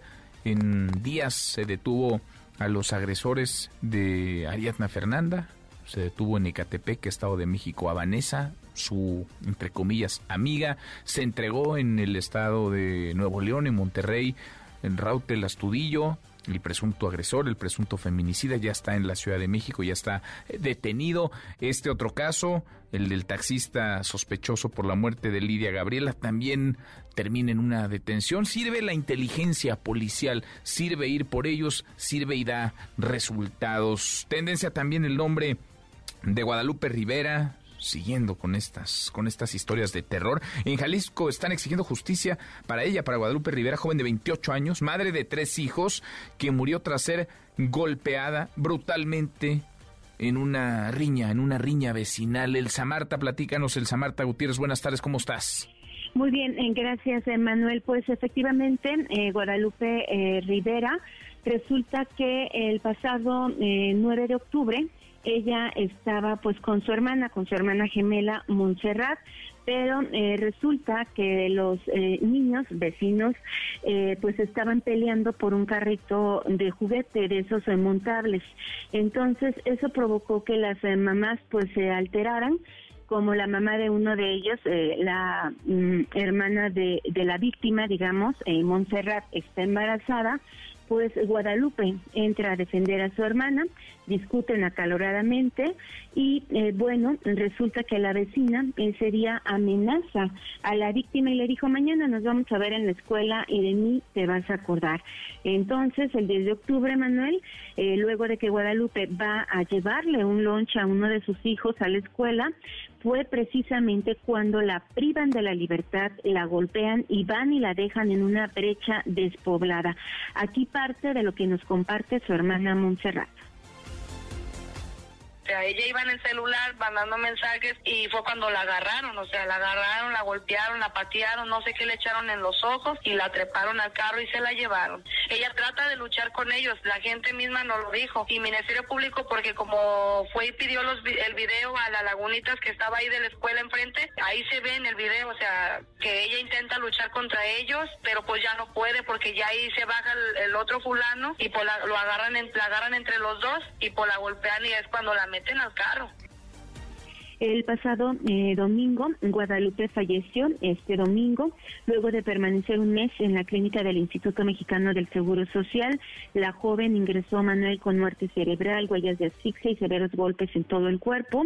La hermana de la víctima dice que los presuntos responsables se esconden en Tijuana o Mexicali, ya que tienen familia en esas eh, ciudades. Ella eh, dijo, Montserrat, que hoy buscaría reunirse con personal de la Fiscalía del Estado para darle copia de los mensajes que ha recibido porque resulta que detrás de este asesinato podría estar su cuñado. Guadalupe, la víctima, eh, tenía tres meses de haberse separado de su esposo, quien por cierto escapó justo hace una semana de un centro de rehabilitación. Entonces, están las investigaciones eh, todavía en curso por parte de la Fiscalía del Estado Estado y en el municipio de Ameca, Jalisco, que se encuentra como a unos 45 minutos de lo que es la zona metropolitana, están eh, pues eh, tomando acciones eh, como manifestaciones o lo que sea necesario para que la fiscalía acelere las investigaciones para esclarecer la muerte de esta mujer que deja efectivamente a tres pequeños en orfandad. Qué cosa, qué tragedia, qué historias estas que tenemos que narrar y que se repiten a lo largo y ancho de nuestro país. Gracias, eh, muchas gracias, Elsa Marta. Muy buenas tardes. Igualmente para ti. Buenas tardes. Ahí el tema, el tema de Guadalupe Rivera, el de Lidia Gabriela, el de Yasmín Zárate, el de Ariadna Fernanda. ¿Cuántas mujeres más? Esta ola de crímenes tiene que parar en algún momento, tiene que parar. ¿Quién la va a detener? ¿Quién va a tomar el toro por los cuernos? ¿Va a aclarar los crímenes? ¿Va a prevenir? ¿Va a impedir la violencia?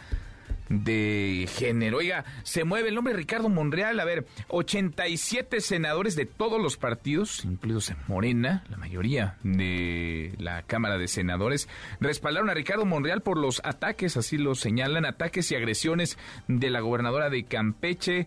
Realizan un posicionamiento público y firman senadores de, pues sí, prácticamente todos los partidos, es más, le quito el prácticamente, de todos los partidos políticos, incluidos senadores de Morena, 37 senadores de Morena, más de la mitad de quienes integran ese grupo parlamentario. En Nayarit están buscando, parece que están buscando al exgobernador Ney González. Llegaron, rodearon su casa, también una notaría que es del priista. Aurora Candelas, platícanos, Aurora, buenas tardes.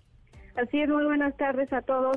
Sí, eh, pues la noche de miércoles, eh, ayer, un operativo de la Fiscalía General de Nayarit se efectuó alrededor de la casa y notaría del exgobernador de Nayarit, Ney González Sánchez. Fue alrededor de las 8 de la noche, justo cuando terminaba una fiesta que habían tenido una fiesta privada en, el domicilio ubicado en la colonia eh, Oeste, en el municipio de Tepic. Y bueno, que el mismo exmandatario, por cierto, había publicado eh, pues eh, fotografías de esta fiesta privada.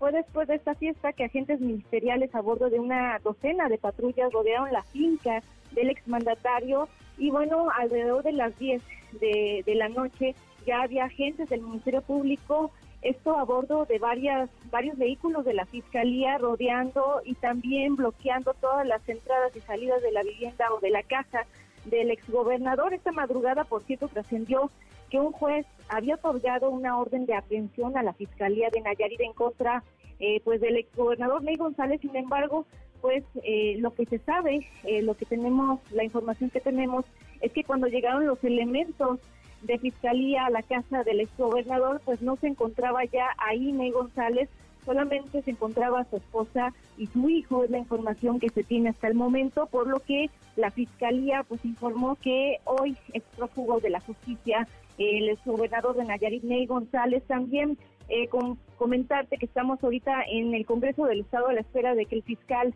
eh, de Nayarit, Petronilo Díaz Ponce, dé a conocer más información sobre este operativo. Estará compareciendo en un momento más, en unos minutos más, eh, ante los diputados y bueno, se espera de a conocer más detalles de este operativo y de las carpetas de investigación si se tienen en contra del exgobernador de Nayarit, Ney González. Bueno, pues lo andan buscando, si alguien lo ve, ahí le avisa. Gracias, eh, muchas gracias, Aurora. Así es. Muy buenas tardes. A propósito de priistas, es tendencia el nombre de Alito, Alejandro Moreno Cárdenas, presidente nacional del PRI. Resulta que no puede salir del país, no puede irse de México por ahora. Una juez de distrito le negó la suspensión provisional contra la alerta migratoria que se le giró tras las acusaciones de enriquecimiento ilícito que le han hecho las autoridades del estado de Campeche, por las que hay además un proceso abierto de desaforo, que no es que camine muy rápido, es más, no es que camine en Cámara de Diputados, pero ahí está por si se ofrece. Hasta el próximo 16 de noviembre se va a definir si le dan o no el amparo definitivo al hito. Deportes con Nicolás Romay en MBS Noticias. Querido Nico, qué gusto, qué gusto saludarte, ¿cómo estás? Muy bien, Manuel, encantado de saludarte. Como siempre, ganó la selección mexicana 4 por 0, Manuel. Contundente la victoria frente a su similar de Irak. Me imagino que, pues que el ánimo va a mejorar, evidentemente, aunque sin dejar de poner los pies en la tierra, Manuel, porque es una realidad que la selección de Irak exige como exige, ¿no? Y que hay que ver a este equipo de Gerardo Martino contra otros rivales, ¿no? El de la próxima semana va a ser diferente, Suecia, un rival que te acordarás en Rusia 2018, pues complicó muchísimo más, ¿no? Pero bueno, vamos a ver eh, ese partido donde ya se va a delinear, yo creo, la alineación que arrancará el partido contra Polonia. Pues sí, Importante que haya ganado México, no importa el rival. Vaya, no es que sea la superpotencia, ayer lo platicamos, pero el ánimo es importante y ganar y ganar con contundencia ayuda, sobre todo metiendo goles, Nico, que es algo que le ha faltado mucho a México. Y que ayer Funes Mori anotó y que con eso, pues no, no quiero decir que asegura su lugar, porque no, pero pues sí de alguna manera eh, sí está demostrando que está en ritmo, que está bien y que está anotando. Entonces, para el Tata Martino, pues le da elementos para poder decir por qué lo va a llevar, ¿no? Totalmente, totalmente. ¿Cuándo la lista definitiva, Nico? El 14. El 14 a las 5 de la mañana de México, ese día tendremos la lista. Bueno. O sea, es lunes 14, ¿no? Lunes 14, sí, sí, sí. lunes 14. Ya, la próxima semana, principios de la próxima semana. Correcto. Bueno, bueno, Ese, ese, día sabremos quiénes son los 26 hombres, aunque parece muy claro, ¿eh? Santi Jiménez no irá al Mundial. Eh, triste, por evidentemente por el buen momento que, lleva, pero pues el Tata Martino va a apostar por Raúl Alonso Jiménez, por Henry Martin y por Funes Mori. Oye, ¿por qué no lleva un delantero más y quita de alguna posición? No, lo pregunto así de... así directo, le dijeron, oye, puedes llevar a cuatro y, y, me quitas de otro lado y dice, no, vamos a llevar a tres porque hay otros futbolistas que también pueden jugar como centros delanteros. Uy, bueno, entonces se va a quedar. Santiago Jiménez, todo parece indicar que se va a quedar sin ir al Mundial. Se va a quedar sin ir al Mundial si no pasa nada. Quien no se va a quedar sin ir al Mundial es Nicolás Romay. Y Manuel López San Martín. No, yo voy a estar allá, pero en, mi corazón nada más, en ah, espíritu. Bueno, pues está, eso es lo más importante. en presencia, en presencia va a estar allá tú. Eso es lo más importante. es lo más importante. ¿Sí? Eh, Siempre, que, que te, sientas comunicado, que te sientas incluido, que nos te sientas vas a parte. nos vas a ir narrando todo, nos vas a ir describiendo los hechos. Todo, Manuel. Cómo es viajar a Qatar, el mundial, lo que representa, la euforia, todo, Manuel. Tú te puedes quedar muy tranquilo. ¿Ya te estás mentalizando para el cambio de horario o no? Hasta que llegues allá. Sí, por supuesto. Vamos a hacer esta sección de noche. De noche, sí, va a ser, a ver, ¿qué son? ¿Ocho horas? Ocho horas. Ocho horas más. Ocho horas adelante, digamos, allá. Exactamente. Entonces, diez y media, nos vamos a estar conectando más o menos diez, veinte, diez y media de la, de la noche para ti. Sí, ahorita no, ahorita son las once y media de la noche. ¿O ya son las once y media? Son las once y media de la noche, sí. Son nueve horas de diferencia. Ah, nueve horas. Sí, pues que las matemáticas, digo, no es que sean mi fuerte, pero... No, once, son las once y media, nueve horas de, diferencia. Oye, Manuel, a ver rápido, Liga MX, importante, se va Nicolás Darcamón de Puebla, sonaba mucho para Tigres, pero no, el que va a llegar a Tigres es Diego Coca, llegará el ex del Atlas a, Tigres, y Miguel Herrera pues se queda este, esperando una oportunidad. pues no creo que espere mucho, yo creo que yo tampoco. va a agarrar equipo rápido, ¿no?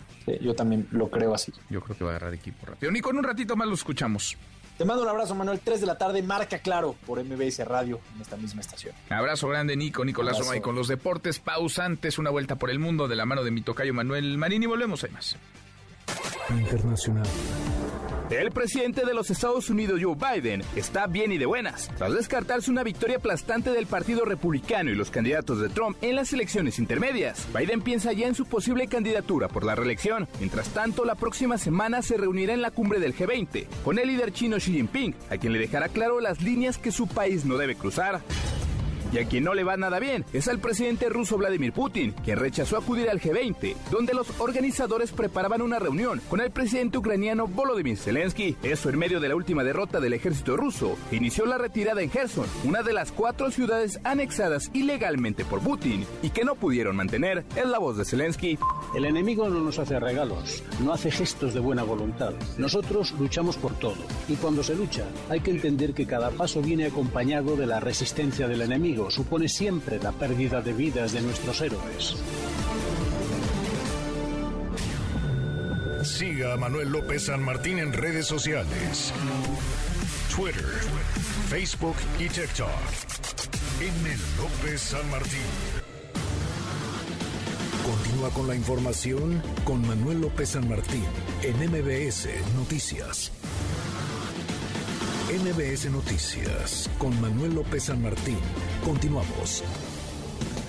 Seguimos, cruzamos la media hora con 38, jaloneo por la reforma electoral sigue y seguirá. Habíamos escuchado varias veces la voz del presidente, del consejero presidente Line Lorenzo Córdoba, del presidente López Obrador, por supuesto, pero la del presidente del Tribunal Electoral no, no suele oírse con tal fuerza ni tan frecuentemente. Habló Reyes Rodríguez Mondragón, Hatsiri Magallanes. ¿Cómo estás, Hatsiri? Buenas tardes. Así es, ¿qué tal Manuel? Buenas tardes. Y es que el día de hoy se presentó en un seminario organizado por el INAI. Ahí pues dijo que el Tribunal Electoral del Poder Judicial de la Federación pues siempre está abierto a los cambios de reglas del juego, pero no de manera regresiva. Justamente así lo advertía el día de hoy Reyes Rodríguez Mondragón, magistrado presidente de este órgano autónomo. Y bueno, en este foro pues afirmó que ha habido apertura política siempre para moldear y cambiar pues diversas reglas, pero siempre con un propósito de mejorar la calidad de la democracia en este país. Vamos a escuchar cómo lo dice para mostrar un poco la evolución positiva de la democracia electoral, de las elecciones y de la apertura, y también como un ejemplo de la apertura política que se ha tenido para ir moldeando, diseñando las reglas del juego y las instituciones siempre con un propósito de mejorar la calidad de la democracia, de profundizar en ella, nunca de manera regresiva. Y es que dice que siempre se ha buscado que cada reforma electoral pues mejore todos los procesos y también mejore la democracia en este país. Recordó que desde el 2015 pues ha habido la mayor alternancia política en materia electoral. Vamos a escucharlo nuevamente lo que siempre se ha buscado en cada reforma electoral es mejorar la calidad de nuestros procesos, de nuestra democracia. A partir de 2015, como les decía, se ha dado la mayor alternancia política en elecciones estatales, en elecciones federales. En el Ejecutivo en la presidencia de la República ha habido tres partidos entre 2000 y 2018. Y las elecciones de 2015, de 2018, federales concurrentes y las locales que se han tenido también, así como la de 21 y 22, no han tenido cuestionamientos o conflictos postelectorales de relevancia. Pues ahí está y finalmente recordaba que bueno, las autoridades electorales han sido objeto siempre de transformación durante décadas. El reporte que tenemos. Gracias, muchas gracias, Hatsiri. Buenas tardes. Muy buenas tardes. Este domingo saldrán a marchar ciudadanos, también políticos, para defender, dicen, al Instituto Nacional Electoral. Empresarios agrupados en la Coparmex lanzan también un llamado a defender al INE Citlali. Citlali Sáenz, buenas tardes, ¿cómo estás? Hola Manuel, muy bien. Buenas tardes a ti también a nuestros amigos del auditorio. Pues sí, la Confederación Patronal de la República Mexicana realizó un pronunciamiento denominado Gol por la Democracia en el que destacó su apoyo al árbitro electoral ante las pretensiones del Ejecutivo de modificar tanto su estructura como su reglamentación interna. Y es que José Medina Mora, el presidente de Coparmex, señaló que su llamado de atención representa la defensa de la democracia, de las libertades, por lo que también advirtió que de modificarse como lo busca el Ejecutivo se regresaría a un sistema donde el gobierno decida todo sin la participación ciudadana. Pero vamos a escuchar lo que dijo el líder patronal porque creemos en el INE, creemos en el árbitro electoral. Yo defiendo al INE, yo confío en el INE. Y no queremos regresar a los tiempos en los que ya sabíamos quién iba a ganar, no nada más el partido, sino el campeonato, en donde los ciudadanos estábamos solo como espectadores. Pero decidimos participar y en esa participación impulsar a que el INE se ciudadanizara. Y hemos tenido más de tres décadas de democracia en nuestro país, en donde el INE nos ha demostrado que sabe organizar elecciones, capacitar a los ciudadanos que se registran para ser funcionarios de casilla y con esto recibir a los ciudadanos que van a votar, calificar estas elecciones. Y bueno, José Medina Mora, al defender al Instituto Nacional Electoral, afirmó que la reforma electoral no va a favorecer la democracia. Dijo tajante que al contrario representaría un retroceso en lo avanzado en nuestro país. Manuel, es mi reporte al auditorio. Gracias, muchas gracias, Itlali. Buenas tardes. Muy, muy buenas tardes, es lo que dicen en Coparmex. Hemos escuchado a lo largo de esta semana al presidente López Obrador. Son cuatro días ya al hilo, descalificando a quienes saldrán a marchar el próximo domingo. Les ha llamado hipócritas, les ha dicho cretinos, corruptazos. Cuatro días contra quienes marcharán al presidente le puede o no gustar a la marcha, le pueden o no caer bien quienes marchen, puede o no coincidir con la protesta, con la causa, pero ¿Por qué atacar a quienes pacíficamente se manifiestan? Cada quien sus causas, cada quien sus marchas y cada quien sus opiniones. Le agradezco estos minutos a José Medina Mora, presidente nacional de Coparmex. Gracias, eh, presidente. ¿Cómo estás, José? Muy buenas tardes. muy buenas tardes, Manuel. Qué gusto saludarte. Igualmente, gol por la democracia, la defensa desde Coparmex al INE, José. Sí, de alguna manera escogimos el escenario del estadio de las Chivas en Guadalajara para usar esta analogía de cómo los ciudadanos somos los espectadores en un partido de fútbol en donde dos equipos compiten, ellos representan a los partidos políticos y a sus candidatos, y por otro lado, eh, algo muy importante es el árbitro, y ese árbitro eh, tiene que ser neutral, no puede ser un árbitro que favorezca a uno de los dos equipos. En ese sentido, la propuesta de que sean electos por voto popular lograría que estuvieran precisamente ligados a un partido político. El sistema que tenemos actualmente que permite darle una renovación, pero al mismo tiempo continuidad a los, al Consejo del INE ha funcionado en estas más de tres décadas. Por eso nos hemos manifestado con claridad de que esta reforma electoral que se presenta en términos futbolísticos está fuera de lugar. No es el momento de hacer los cambios, ya habrá tiempo más adelante en la siguiente administración para que se hagan los cambios y se prueben en una elección intermedia, pero en todo caso no debe de tocarse esta autonomía del INE que es la base de la democracia y por eso desde Coparmex hemos lanzado eh, eh, esta iniciativa de yo defiendo al INE, el INE no se toca porque eso es lo que nos ha permitido que avance la democracia en nuestro país. No es, no es el momento, entonces nos dices, eh, José, estoy platicando con José Medina Mora, presidente nacional de Coparmex. Me imagino que saldrán este domingo con otros cientos, miles de mexicanos a marchar. A propósito eh, de eso, ya no es nada más una marcha en la Ciudad de México, hay en más de 30 ciudades en donde pues consejeros de nuestros centros empresariales que hay en todo el país, estarán marchando precisamente en esta defensa de la democracia, en donde consideramos importante, Manuel, esto que comentabas, ¿no? La libertad de expresión, el que un ciudadano quiera salir a marchar, eh, manifestarse pacíficamente en favor de la democracia, es algo que debemos defender independientemente que estemos de acuerdo o no con lo que exprese el otro, la, la libertad de expresión es decir, respetar lo que cada uno eh, quiera decir es importante y es algo de lo, por lo que tenemos que pelear en este país. Pues sí, cada quien sus marchas, cada quien sus causas, quienes quieran salir que puedan salir, quienes no, que no lo hagan, pero cada quien que actúe en, libertad. Ahora, eh, sobre el INE y sobre quienes van a salir a marchar, el presidente ha sido muy duro, muy crítico a lo largo de esta, de esta semana y no parece, José, que pues que vaya a cambiar, digamos, de ruta ni de estilo, ha sido muy frontal, ha descalificado a quienes van a protestar, les ha llamado hipócritas, les ha dicho eh, corruptazos, les ha nombrado cretinos. ¿Cómo hacer otra vez para volver a los argumentos y al diálogo y no a la descalificación? Sí, nos parece en Coparmex que la respuesta ante la polarización es el diálogo, es escuchar al otro, es no descalificar lo que el otro eh, dice a pesar de que sea diferente a lo que yo pienso, el tender estos puentes de comunicación, el buscar en qué puntos coincidimos en lugar de quedarnos en qué diferimos. Nos parece que como mexicanos tenemos que construir al futuro un México en el que todos quepamos. No se trata de que todos pensemos igual, sino que haya el respeto a que cada quien exprese su punto de vista. Esa es la manera, en la pluralidad que hay en el país, que podamos construir un mejor México. Pues ojalá, ojalá que estemos o no de acuerdo, nos podamos, nos sepamos escuchar, sentar a la mesa, conversar, dialogar, debatir, incluso argumentar sin que eso signifique encono, polarización, pleito. José, gracias, gracias por estos minutos.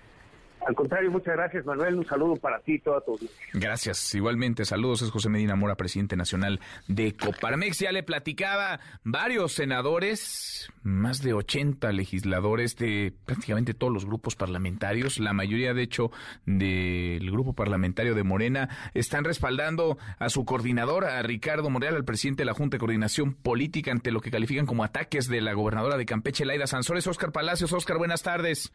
¿Qué tal, Manuel? Buenas tardes. Así es, justo senadores de los distintos grupos parlamentarios expresaron su solidaridad al presidente de la Junta de Coordinación Política, Ricardo Monreal, esto ante los ataques de los que ha sido objeto por parte de la gobernadora de Campeche. Más de 87 legisladores, más de dos terceras partes de la Cámara contra ninguno de los integrantes precisamente del Senado, la pluralidad de la nación. Además, manifestaron su repudio tanto a los dichos de la gobernadora de Campeche y consideraron inaceptable que intervenga y al se nos está cortando, Oscar, se nos está cortando, pero sí, son 87 los senadores de prácticamente todos los grupos parlamentarios, de todos los partidos, incluida la mayoría de Morena, que respaldan a Monreal, a Ricardo Monreal, por los ataques, los ataques y agresiones de la gobernadora de Campeche, Laida, Laida Sansores, en los últimos días. La hora con 48, pausa, volvemos, hay más. Redes sociales para que siga en contacto: Twitter, Facebook y TikTok. M. López San Martín. Continúa con la información con Manuel López San Martín en MBS Noticias. Ya estamos de regreso. MBS Noticias con Manuel López San Martín. Continuamos. Fernando Canec. Fernando Canec. En MBS Noticias. No está Fernando Canec, pero sí el reportero Aquiles Barajo. La neta, Aquiles, buenas tardes, ¿cómo está? Buenas tardes, Manuel, y al auditorio. Te reporto, Manuel, que hoy se cumplen tres días seguidos de buena atravesada que lleva el presidente de la República por la marcha en contra de la reforma y en defensa del Instituto Nacional Electoral, pues al parecer a nuestro presidente solo le gustan las que él organiza y las que no, pues en su opinión nunca tienen mérito. Mientras en redes sociales y diversos medios se convoca la marcha programada para el domingo 13 de noviembre, el presidente ha invertido valioso tiempo de cada mañanera, que por cierto ahora han estado durando más, para calificar a los participantes en el contingente de cretinos, corruptazos, rateros, hipócritas, racistas, clasistas, achichincles, aspiracionistas, despistados, fifís, masoquistas, inmorales, farsantes, ladinos, conservadores, ah, alcahuetes, saqueadores, que se pueden ir muy lejos y todo eso fue el acumulado nomás el lunes, Manuel. el pues. martes y el miércoles añadió más a la lista. Ahora sí que, como rezaría un dicho popular, ya mejor una mentada de progenitora, ¿no? Pues sería más, más práctico, sí. La cosa aquí es que no podamos decirnos como, como país lo que pensamos unos y otros, sin que se entienda esto como un pleito, como un encono irreconciliable. Qué, qué pena, ¿eh? qué pena. Más allá, más allá del presidente y de la reforma electoral, el, el estilo, pues no, no le suma nada, no le suma nada a la conversación pública. En efecto, Manuel, y hablando de polarización electoral, aquí en Mexicalpan de los Aguados, el consejero Ujida Espadas plantea que una reforma electoral en vísperas de elecciones no es lo más apropiado, mientras que Pablo Gómez le tira a José Woldenberg, uno de los más reputados exconsejeros presidentes del Instituto Electoral, diciendo que a él no puso cerillo y que por eso no debe andar opinando en contra de la reforma. Y el expresidente Vicente Fox Quesada se da un agarrón en Twitter con Ariadna Montiel, titular de la Secretaría del Bienestar, pues el exmandatario se adjudicó el haber creado el programa de pensiones para adultos mayores, por lo que alega es necesario salir a defender al INE para que la alternancia política tenga otros logros aunados a ese. Aquí todos se dan con la cubeta y el problema es que los ciudadanos no sabemos si en realidad esto es una pelea por el alma de la democracia mexicana o porque nadie quiere que se les caiga el gran negocio Pues sí. que es nuestra Pues sí, partidocracia. pues sí, cada quien jalando agua a su molino, viendo nomás por sus intereses, Aquiles. En efecto, Manuel, y por último, el país entero espera la renuncia del fiscal de Morelos, Uriel Carmona, por sus irresponsables y anticipadas declaraciones sobre el feminicidio de Ariadna Fernanda, adjudicando las causas de su muerte a una intoxicación alcohólica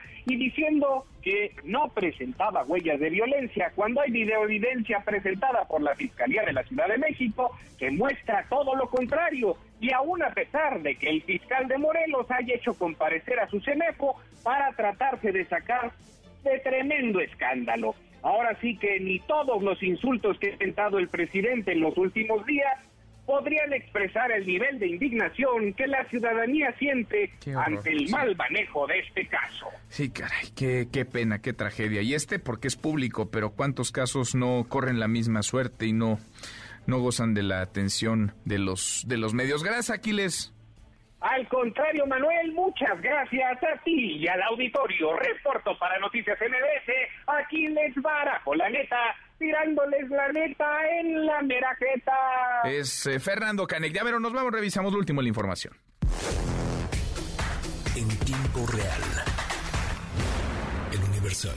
Grave e irresponsable la afirmación de Encinas, dicen abogados de militares. El Heraldo de México. El presidente López Obrador anuncia pausa gas bienestar. Milenio. Juez niega amparo a Florian Tudor, buscaba enfrentar proceso de extradición. MBS Noticias. Abre Fiscalía Capitalina posibilidad de que Fiscalía General de la República traiga caso sobre Ariadna Fernanda. Con esto cerramos, con esto llegamos al final. Gracias. Muchas gracias por habernos acompañado a lo largo de estas dos horas. Soy Manuel López San Martín. Se quedan con Nicolás Romay, Radio Marca Claro. Nos vemos como todas las noches a las 10 por ADN 40. Y acá nos encontramos mañana, mañana que será tarde de viernes, por fin viernes. Pásela, pásela muy bien. MBS Radio presentó Manuel López San Martín en MBS Noticias.